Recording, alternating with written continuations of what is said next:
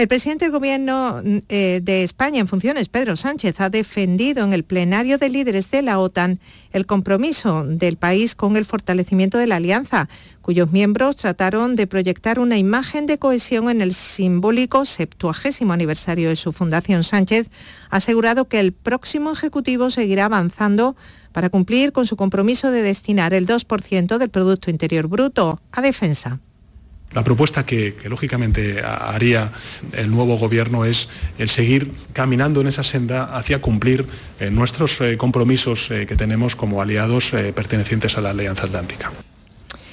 Y por, mientras Sánchez vuelve a España a tiempo para presidir mañana el Consejo de Ministros, adelantado por la festividad del viernes, Día de la Constitución, ha saltado a la palestra Mariano Rajoy al consenso en torno a la Carta Magna que ha habido hasta ahora entre los dos grandes partidos.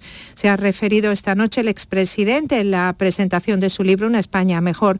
Ha dicho que los españoles están preocupados por las condiciones que puedan poner los independentistas y se ha referido a la aplicación del 155 que hizo su gobierno para garantizar la unidad nacional. Y el mensaje que ha dejado el artículo 155 es que la nación española tiene instrumentos para defenderse. Y cuando se ataca la unidad nacional o la soberanía nacional, la nación se puede defender. Y eso lo sabemos todos y sobre todo lo saben y lo conocen muy bien los que han ido contra la unidad de la nación y contra la soberanía nacional. 8 grados en Cala, Huelva, 9 en Purchena, Almería, 9 en Medina, Sidonia, Cádiz. Buenas noches. En el sorteo del cupón diario celebrado hoy, el número premiado ha sido 80.858-80858. Asimismo, el número de serie correspondiente a la paga, premiado con 3.000 euros al mes durante 25 años, ha sido 3003. Mañana, como cada día, habrá un vendedor muy cerca de ti repartiendo ilusión buenas noches. Y recuerda, con los sorteos de la 11, la ilusión se cumple. 10 de la noche y 3 minutos.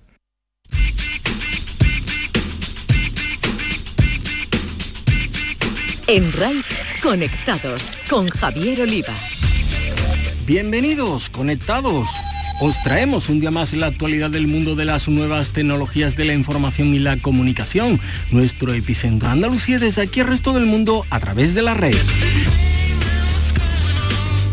Que hablen los gurús. Hoy contamos en Conectados con la presencia de uno de los referentes en la ciberseguridad en nuestro país, que además es andaluz. Se trata de Sergio de los Santos, el máximo responsable del taller de innovación de ciberseguridad de Telefónica, que además consiguió que se abriese en Málaga. Nos vamos de evento. Eliezer López, desarrollador full stack en Factory, nos ofrecerá alguna de las próximas citas tecnológicas en Andalucía. Hora de jugar a los videojuegos. En el espacio para videojuegos, los expertos andaluces José Manuel Fernández Speed y Jesús Linquepella hablarán de un nuevo juego de Star Wars, Jedi Fallen Order, y del libro Queremos su dinero, la historia de los empresarios que llevaron los ordenadores Astrat a España. Desmontando la tecnología. Los galles son cosa de Pedro Santamaría, colaborador de la web tecnológica El Output, quien esta vez aborda la llegada del Oppo Reno 2Z y los rumores sobre el lanzamiento de las versiones Lite del Galaxy S10 y del Note 10. Ha sido viral en redes. Las novedades y cambios en las redes sociales nos las contará el consultor de redes y responsable de los Instagrams de Cádiz, José Mi Ruiz. Nos informará de la eliminación de cuentas inactivas por parte de Twitter y de la publicidad que YouTube mostrará en su app de televisión. Conectados con Javier Oliva. Muchas cosas, para todo tenemos casi media hora, así que con la realización técnica de Álvaro Gutiérrez, enter y comenzamos.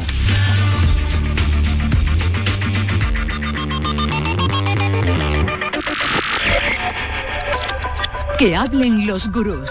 El pasado mes de septiembre tuve la oportunidad de presentar el mayor evento en torno a la ciberseguridad que se celebra en Andalucía, el Sedian Day, y ahí pude conocer a dos fenómenos andaluces en el sector que han trascendido nuestra frontera sin moverse de nuestra tierra y más concretamente de Málaga, Bernardo Quintero de Virus Total y Sergio de los Santos, director del área de innovación y laboratorio de Eleven Path en Telefónica Digital. Sergio, amigo, ¿qué tal? Bienvenido a Conectados. Hola, buenas tardes. Bueno, eh, tu llegada a la ciberseguridad es, podríamos decir, bastante casual. Eh, luego ha sido sin duda el talento y el trabajo quien te ha llevado a tu estatus actual, que es el de ser además uno de los grandes del sector en nuestro país. Pero cuéntanos eh, tus comienzos para conocerte un poquito mejor, Sergio, porque todo creo que parte de, un amigo que te mete un poco en, en el lío, ¿no? Sí, en un buen lío. Eh, cuando vine a la universidad a mediados de los 90 conocí a Ismael Valenzuela, que actualmente también lleva la parte de innovación de McAfee, que es muy conocido, vive él vive en Nueva York. Y durante ese tiempo, bueno, hicimos algún trabajo juntos, nos conocimos y él empezó, terminó antes que, yo, a mí me costó un poquito más, y empezó a trabajar en, algo que no tenía que ver con la, con la seguridad, que era una, empresa em, malagueña que innovó bastante en, las redes sociales. Lo que pasa es que en aquel momento no se llamaba ni siquiera así. Estamos hablando del año 2000, 2000 y poco, ¿no? Em, en este caso lo que hizo Ismael fue interesarse por la seguridad y, y al final con su talento también eh, le consiguió que el, grupo le, montara una, empresa de seguridad. Era unos auténticos visionarios, porque en el año 2000 montar algo de ciberseguridad era cuando menos extraño. Eh, imagínate hace 19 años eh, que alguien montara bien muy poquitas en España. lo que hizo Ismael fue llamarme para montar esa empresa y como tú dices me metió en un lío porque yo no tenía mucha idea de ciberseguridad y bueno, tuve que aprender un poco a, cámara rápida con él, a hacer todo tipo de actividades relacionadas con la ciberseguridad en un mundo en el que no se entendía muy bien qué era esto de la ciberseguridad. Y ahí comenzó un poquito una, aventura. Estuve un, par de años en, esa, compañía. Y luego, eh, tiempo después, mm, como bien decían, no se conocía mucho lo que era la ciberseguridad pero llegó eso que conocemos como uno al día. Cuéntanos. Bueno, eh, yo me eh, al final me salí, eh, salimos de, esa empresa, Ismael continuó porque hubo una serie de adquisiciones y yo me gustó muchísimo, eso que no sabía lo que era al principio, pues al final terminó gustándome bastante. Y dos años después empecé a hacer lo que yo llamo hacer músculo, eh, para completar mis conocimientos para entrar en, una empresa que se llamaba Ispasec, que estaba en Málaga, que era muy, muy puntera, era un referente. Eh, ya estaba en el 98, era uno de los referentes en España. Y bueno, hice músculo, me estuve, terminé mi carrera un poco tranquilamente, hice algún otro trabajo no relacionado directamente con la seguridad, administrando sistemas también para aprender. Y precisamente pues llamé a, Bernardo Quintero para que me, bueno, por si necesitaban a alguien en, en, en Ispasec en el año 2005. Y resultó que sí, que necesitaban a alguien y, pasé a hacer lo que tú, eh, bueno, lo que tú has dicho de una, de una al día, que era un boletín de ciberseguridad, muy, muy, que llevaba también desde el año 98 junto con Ispasec, muy, muy popular. Eh, entré en Ispasec, empecé a hacer, un, a una al día, ese boletín, y mil millones de cosas más que hice, y que aprendí muchísimo eh, hasta el año 2013. Sobre ti no pesa esa leyenda que sí sobre Bernardo Quintero, de que si sale de Málaga le estalla la cabeza, pero casi, ¿no? Podríamos decir, ¿no? Pues yo, eh, sí, también empieza a pesar porque yo lo que hice fue, bueno, pues imitar un poco previamente, en, 2012, cuando Google compró Virus Total, que era un proyecto interno de, de Ispasec, mm, bueno, vi cómo Bernardo jugó esa carta de no nos vamos a, Mountain View, no nos vamos a, Estados Unidos para trabajar, sino que podemos hacerlo desde Málaga y montar una oficina técnica de Google en Málaga, que es algo muy, muy poco habitual en el mundo. Entonces yo vi aquello, funcionó y digo, bueno, pues ahora que me llaman a mí yo juego la misma carta, ¿no? Vamos a quedarnos en Málaga, montamos aquí una oficina, pero no, no teletrabajo, oficina, nada de, de teletrabajo. Vamos a, a montar. En principio éramos yo solo, luego dos personas y actualmente estamos 14. Eh, o sea, ha ido muy bien, me ha salido bien la, jugada, estoy muy contento y muy orgulloso de representar eh, una gran empresa que no tiene por qué estar en Madrid, esa sede o, o esa oficina. Yo siempre digo que Madrid es mi sucursal. Eh, porque se eh, es muy yo creo que somos mucho más productivos aquí en las distancias, el, ambiente un poco más relajado de tráfico, de, buen tiempo. Creo que es, eh, es, fundamental el quitarse la idea de que es, hay que irse a la gran ciudad para poder hacer grandes cosas. Yo modestamente creo que estoy muy contento con lo que estamos consiguiendo y que lo estamos haciendo desde Málaga. ¿Por qué no? Porque eso complejo, ¿no? Anda que no. Oye, y Sergio, ¿qué locuras hacéis en, en Eleven Pass? Porque mm, tú que eres amante de cacharrear seguro, eh, en fin, eh, eh, tiene que mm. ser como, como un juguete, ¿no? Tengo el mejor trabajo del mundo. Eh, lo digo y lo repito constantemente porque sí que nos toca el área de innovación y laboratorio de, ciberseguridad de Telefónica Global. ¿no? Eh, em, Telefónica apostó por la ciberseguridad y para bueno pues para los servicios y productos que, que vende pues tienes que ser innovador. Y ahí es donde nos dejan cierta libertad para poder investigar. Eh, poder investigar en, ciberseguridad pues es un regalo.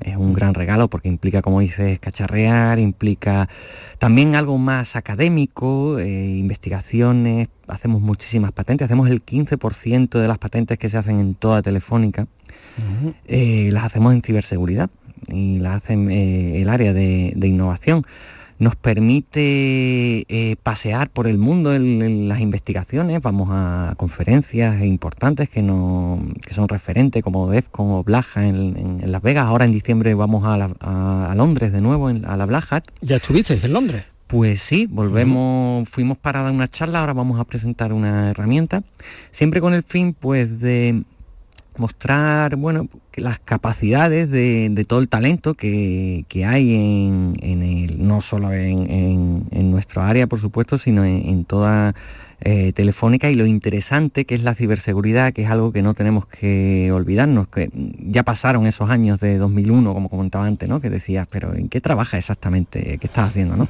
Ahora ya hemos conseguido que haya mucha más concienciación, todavía hay mucho que hacer y iniciativas como, bueno, pues sin ir más lejos lo que decías al principio, ¿no? El Senian Day y demás, eh, congresos de, en, Andalucía, algo que era impensable hace, hace algunos años.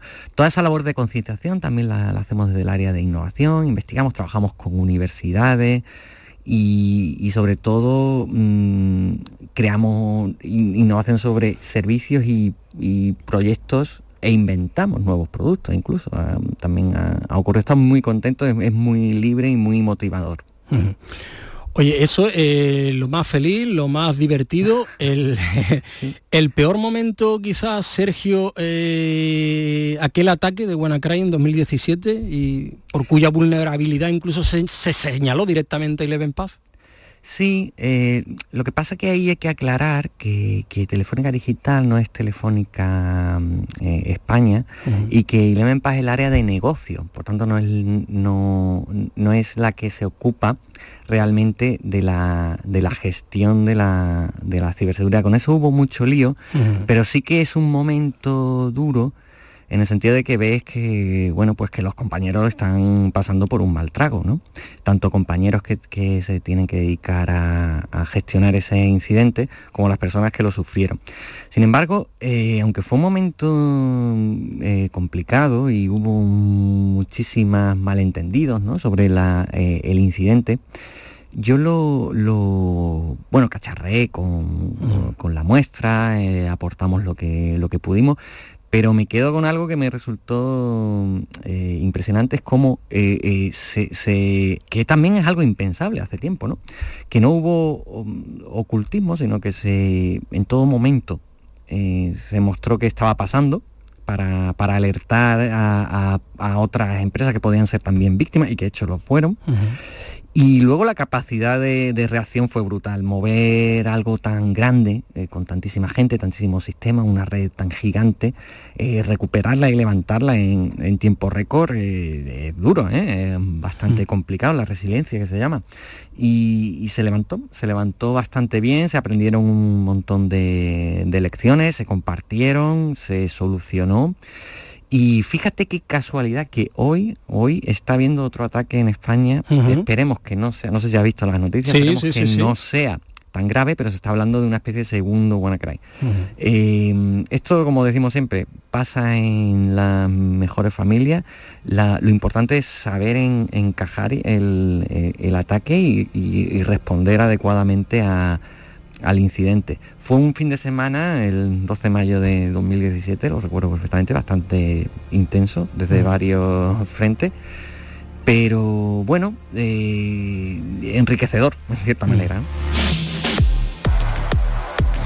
Pues sin duda, Sergio de los Santos, malagueño, andaluz, todo un referente del hacking en nuestro país, director del área de innovación y laboratorio de Eleven Pass en Telefónica Digital, que tiene su sede en Málaga. Enhorabuena por la trayectoria, por el trabajo, por el talento y también por el cariño hacia, hacia tu tierra. Muchísimas gracias, Sergio. Y, Muchas gracias. Y cuando quieras en Conectados. Muchas gracias, hasta luego. Nos vamos de evento. Hay citas tecnológicas en estos próximos días que no nos podemos perder. Nos las va a contar Eliezer López, desarrollador full stack en Wata Factory. Muy buenas, Sevilla continúa su ritmo y es que hoy anunciamos uno de los últimos eventos celebrados en la provincia, después de un año frenético. Estamos hablando de la comunidad Sevilla TypeScript y su meetup celebrado el próximo 23 de diciembre.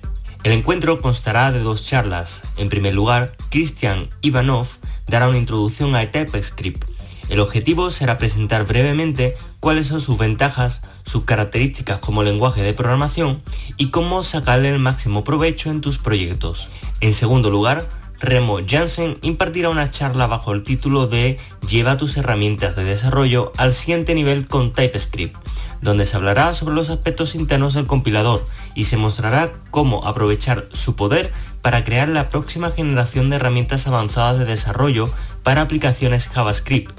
Encuéntrame en Twitter como arroba López con Z y obtén más información sobre estos eventos y mucho más relacionados con el sector TIC en Andalucía.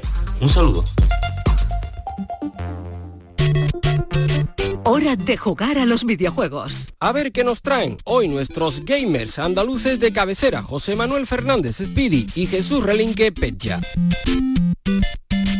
Jugadoras, jugadores, bienvenidos. Se nota que el tiempo desapacible y las bajas temperaturas han llegado para quedarse, pero esto tiene su lado bueno, y es que ya que apetece menos salir a la calle, podemos darle una oportunidad a ese videojuego que tanto os ha llamado la atención y aún no habéis podido probar o incluso abrir cierto libro que rememora la historia de una de las compañías más importantes de microordenadores de los 80. Comenzamos. La primera propuesta que hoy os vamos a hacer proviene de una galaxia muy, muy lejana. Entramos en el mes en el que la saga de las galaxias llega a su fin, o al menos a uno de sus finales. La tercera trilogía culminará a finales de diciembre, algo esperadísimo para sus fans, a la par que la serie protagonizada por Pedro Pascal de Mandalorian se torna en una agradable sorpresa en lo que parece ser un homenaje al western cuadrado en el universo creado por George Lucas, destacando sobremanera ese mini Yoda tan particular, Dicho lo cual, Star Wars Jedi Fallen Order, el videojuego de Respawn Interactive, ha causado una buenísima impresión en la comunidad de jugadores, casi casi sin hacer ruido. Y es que en un mercado en el que los AAA parecen tener su hueco en el calendario marcado meses y meses atrás, que Jedi Fallen Order haya supuesto una sorpresa cuya satisfacción jugable esperaban muy pocos es una noticia para congratularse. Encarnaremos a Cal Kessis, un antiguo Padawan en busca y captura tras la maldita Orden 66 ejecutada por el emperador Palpatine, recordad, en el magnífico episodio 3 cinematográfico. Durante su vida, Cal conocerá a sus compañeros Cerejunda, una antigua Jedi interpretada por la actriz Debra Wilson, y Gris, veterano piloto que formarán la tripulación de la nave Mantis. BD-1, el adorable y habilidoso droide de Cal, se hará un hueco en nuestros corazones, ayudándonos a explorar planetas como Kashyyyk, el hogar de los Wookiees, o el nuevo planeta Cefo. Como siempre, deberemos hacer frente al dichoso imperio, capitaneado en esta ocasión por la villana denominada Segunda Hermana, a la par que intentamos averiguar cómo se podría reconstruir la desaparecida Orden Jedi. Pero más allá de todo esto, Fallen Order es el enésimo viaje del héroe, en este caso de Padawan a Caballero Jedi. En el plano jugable, Jedi Fallen Order es un título manejado en tercera persona en el que Respawn, como si fuera un gazpacho andaluz, mezcla los mejores ingredientes del mercado para perfeccionar su receta. A saber, el combate, los checkpoints y la pérdida de experiencia al morir de Sekiro, junto con el plataformeo y el matiz cinematográfico de Uncharted. Tal vez nos dé la sensación a menudo de que estamos jugando algo muy familiar, pero esto no resulta negativo. Al contrario, creemos que Respawn ha logrado un juego redondo en el que se demuestra una vez más que los diseñados para un solo jugador siguen teniendo una enorme aceptación en el mercado. La segunda reseña de hoy es literaria, nos la trae Dolmen Editorial y tiene un nombre demoledor, Queremos su dinero. Su autor es el dibujante, escritor y ante todo gran amigo nuestro, Jesús Martínez del Vaz. En este caso, Jesús deja atrás su querido ordenador Spectrum y se atreve a contarnos la historia de uno de sus competidores en los años 80, Amstrad. Si afinamos un poco más el tiro, podremos concretar que este libro narra cómo se origina el fenómeno Astra en nuestro país, y para ello cuenta con el ineludible testimonio del empresario José Luis Domínguez, fundador de la empresa Indescomp y gran responsable de que la marca Amstrad llegara a nuestro país. Domínguez es la persona que logró el acuerdo inicial con Alan Sugar para traer los primeros ordenadores CPC a España, comenzando una aventura emocionante que Martínez del Vaz escribe a caballo entre el ensayo y la novela, logrando una narración trufada de datos, diálogos, curiosidades y eventos que nos mantendrán pegados a cada página hasta llegar al final. Pocas dudas albergamos en recomendar esta obra para todos aquellos que queráis saber algo más acerca de una mítica compañía que forma parte de nuestros mejores recuerdos de los años 80.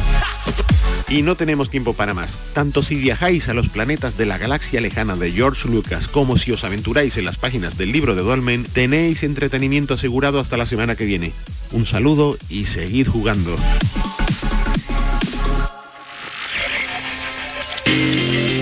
El análisis de las más novedosas creaciones TIC es cosa de Pedro Santamaría, que nos habla de los últimos gadgets tecnológicos. Después de unos días de compras, algunas de ellas un poco de forma impulsiva con todo esto del Black Friday, el Cyber Monday y demás, hablemos, si os parece, nuevamente de teléfonos. Durante las dos últimas semanas he estado probando el Oppo Reno 2Z, un terminal que tengo que reconocer que inicialmente no me llamaba mucho la atención, pero que luego me ha sorprendido. Este es básicamente un teléfono idéntico al Reno 2, que es gama alta, solo que con algunos ajustes a nivel de componentes para hacerlo más económico y por tanto más atractivo para el público que no se quiere gastar tanto dinero en un dispositivo. ¿Merece la pena? Bueno, esa es la pregunta que muchos se hacen. Y la verdad es que tengo que decir que sí. Como digo, básicamente es idéntico al Reno 2, solo que en este caso, por ejemplo, se ha utilizado un procesador de MediaTek en lugar de un Snapdragon. Es cierto que esto implica una ligera diferencia en términos de rendimiento, pero en el día a día se comporta bastante bien. La otra diferencia es que también las cámaras cambian, modifican lo que es a nivel de sensor, resolución y demás, pero que aún así también se pueden conseguir fotografías de muy buena calidad. Por tanto, si dentro de lo que se considera la gama media estás buscando un producto solvente y con un buen diseño, este modelo de, Oppo me parece una muy buena opción. Y ya que estoy hablando de gama media, una de las noticias de esta semana es también bastante interesante porque supone un cambio de estrategia para un fabricante como es Samsung. Y es que la marca, bueno, parece que tiene pensado sacar versiones Lite de sus dos gamas más importantes. Así que podría llegar en los próximos días un Samsung Galaxy S10 Lite y un Note 10 Lite. Como digo, es un cambio de estrategia interesante porque ofrece, bueno, pues ese estilo, esos detalles que tienen estas dos gamas tan características y tan importantes, pues a un precio mayor. ¿Cómo consigue esto? Bueno, pues utilizando un hardware del año pasado. Pero ojo, no te confundas, que sigue siendo un dispositivo muy capaz a nivel de rendimiento y demás. Al final lo que esto demuestra es que los fabricantes saben muy bien que, bueno, los beneficios están en la gama alta, pero vender teléfonos a 1000 euros es bastante complicado. Por eso juegan con estas ideas que acercan lo que gusta de estos teléfonos de muy alta gama al público que no quiere gastar, bueno, pues más de 500 euros, que ya de por sí es una cantidad bastante importante. Un saludo y hasta la siguiente semana.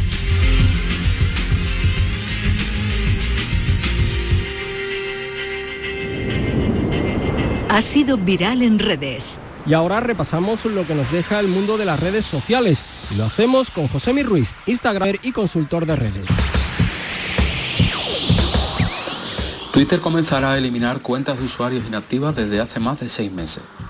Esta limpieza de perfiles puede hacer que una gran cantidad de cuentas se elimine y que esos nombres de usuario vuelvan a estar disponibles en el futuro. Si tienes una cuenta que no usas desde hace seis meses, la única forma de evitar que te la borren es conectarte antes del 11 de diciembre. Aquellas cuentas de usuarios que no accedan a la red social serán retiradas durante varios meses, en lugar de todas a la vez. Twitter ya ha empezado a ponerse en contacto con usuarios afectados para comunicarles que si no quieren perder su cuenta para siempre, deben conectarse a la plataforma próximamente. Esta estrategia también persigue incentivar a los usuarios para que se animen a consultar Twitter de forma activa una vez hayan registrado una cuenta. Para Twitter, eh, la inactividad se basa en el inicio de sesión, tal como figura en sus políticas de cuentas inactivas, en la que, si leemos, podremos ver cómo efectivamente se pueden eliminar cuentas de manera permanente debido a una inactividad prolongada. Una de las consecuencias con total seguridad es que se pierdan las cuentas de fallecidos, aunque todavía no lo tienen claro la compañía, puesto que estarían pensando la mejor manera de hacerlo. Y de Twitter pasamos a YouTube. Y es que eh, si entras a partir de ahora en YouTube desde tu tele, verás un grandísimo anuncio. La publicidad en Internet no está únicamente en las búsquedas de Google o de los medios digitales. Acabamos de saber que la nueva app de YouTube para las Smart TV cuenta con importantes novedades en cuanto a su usabilidad, configuración, etc. Pero de todo esto lo más llamativo que verás si te conectas será un grandísimo banner con un tamaño de más del 60% de la pantalla de tu tele. No sabemos si será la mayor publicidad, el de mayor tamaño de Internet, pero viniendo del gigante Google es algo que dará mucho que hablar y sobre todo eh, que estamos a la expectativa de saber qué habrá detrás de todos estos cambios. Si tienes una empresa o una marca, puedes entrar ya en la web de Google Ads para informarte sobre cómo contratar esta nueva publicidad. Y estas han sido las novedades en redes sociales de estos días. Para dudas y comentarios podéis contactarme tanto en Twitter como en Instagram en mi cuenta arroba Y que no se os olvide, disfrutad de la vida real.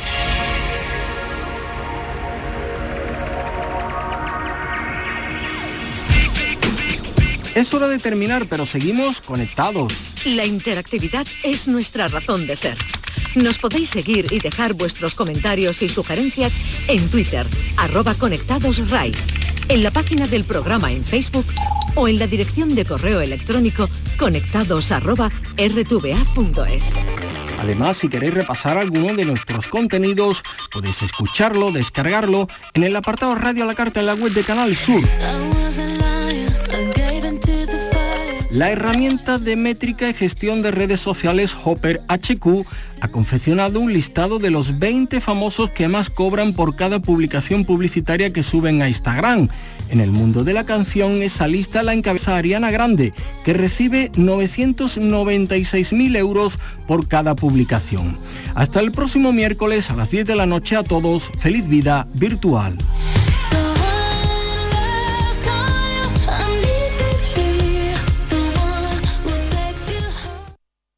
En las noches de Rey profundizamos en la actualidad y te ofrecemos espacios temáticos sobre agricultura, el mundo del olivar y el vino, ciencia y tecnología, música, la cultura gitana, inmigración, la vuelta al mundo de Elcano y Magallanes.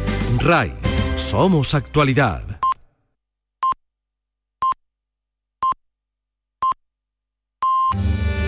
Camelamos Naquerar. Queremos hablar el programa de la comunidad gitana en RAI con Amaro Jiménez.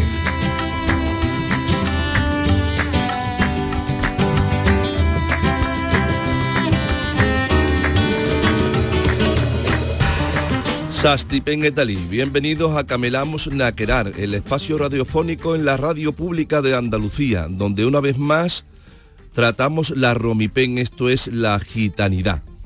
Antes de entrar en contenido vamos a buen compás como tradición de esta casa.